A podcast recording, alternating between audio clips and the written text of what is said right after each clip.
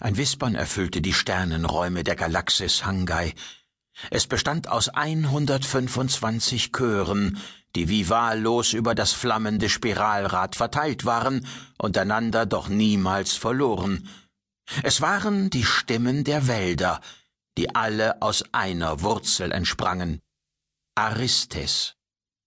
Das Wispern endete nicht etwa an den Grenzen Hangais, sondern eilte fort, ohne an Lautstärke zu verlieren und ohne laut zu sein, immer weiter, bis es eines sehr fernen Tages, in circa zwanzig Millionen von Jahren, auch jenen Ort im Universum erreichte, an dem die Geschichte der Wälder einst ihren Anfang genommen hatte.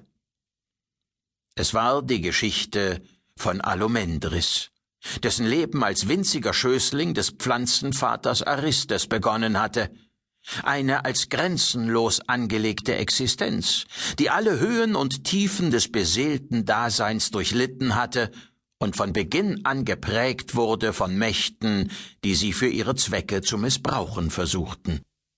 Die Erisch-Wiktold waren die schlimmsten. Eine monströse Roboterzivilisation, die nach dem Verlust ihrer weißen Herren in ihm einen Ersatz sahen, einen neuen Meister, dem sie dienen wollten. Was als scheinbar lösbare und auch sinnvolle Aufgabe begonnen hatte, entwickelte sich jedoch schon bald zum Albtraum, dem zentralen Trauma, das Alumendris gesamtes Leben durchzog wie ein roter Faden.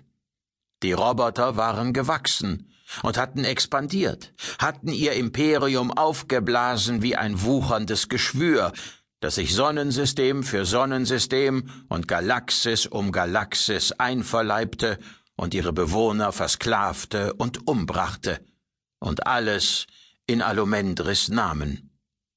Sie hatten in dem Wahn gelebt, für ihn zu kämpfen und seine Existenz zu sichern, was jedoch letztlich nichts anderes war als das Alibi für ihre eigene Expansion und Verheerungen. Erst als er keinen anderen Ausweg mehr sah, gelang ihm die Flucht. Seither war er immer weiter fortgelaufen von Stern zu Stern und Galaxis zu Galaxis. Die 126 aus ihm erwachsenen Kernwälder waren mit eigenem Antrieb ausgestattet und vermochten schier unbegrenzt durch den Weltraum zu fliegen.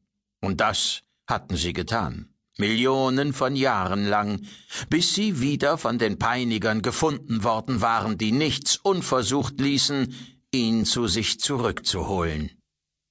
Das Leben der Wälder war Angst gewesen, Schrecken und immer wieder neue Flucht.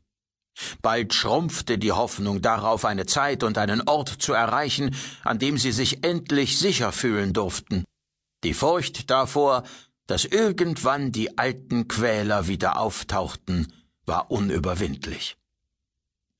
Schließlich erreichten die 126 Wälder die Galaxis Hangai und ließen sich dort auf je einem Planeten nieder. Sie brauchten sich keine Welt zu teilen, denn sie waren auf mentalem Weg untereinander verbunden. Sie besaßen die Möglichkeit, sich auszutauschen und Informationen zu senden. Aber auch materiell war ein Austausch zwischen ihnen gegeben.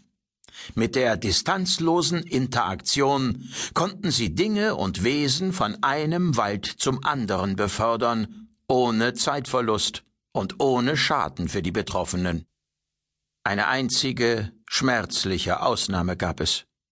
Der 126. Wald befand sich gefangen in der Kernzone von Hangai, da das Böse diese Kernzone besetzt und vom Rest des Universums abgeriegelt hatte. Nummer 126 hatte die Gelegenheit zur Flucht verpasst und lebte nunmehr in unmittelbarer Nähe jener Wesenheit, die den Aufbau des Chaos in Hangai steuerte und leitete, Koltorok. Da das Chaos von diesem Wald aus mittels distanzloser Interaktion aber die anderen Wälder erreichen könnte, mussten diese eine kompromisslose wie schmerzhafte Konsequenz ziehen. Alumendris isolierte die Nummer 126, indem er jegliche Kontaktmöglichkeit unterband und auch die Möglichkeit der distanzlosen Interaktion außer Kraft setzte. Seit diesem Tag war die 126 für Alumendris verloren. Es war schwer, das zu vergessen. Schwerer war es jedoch zu begreifen, dass er sich selbst etwas vorgemacht und betrogen hatte, als er glaubte, ohne Nummer 126 leben zu können.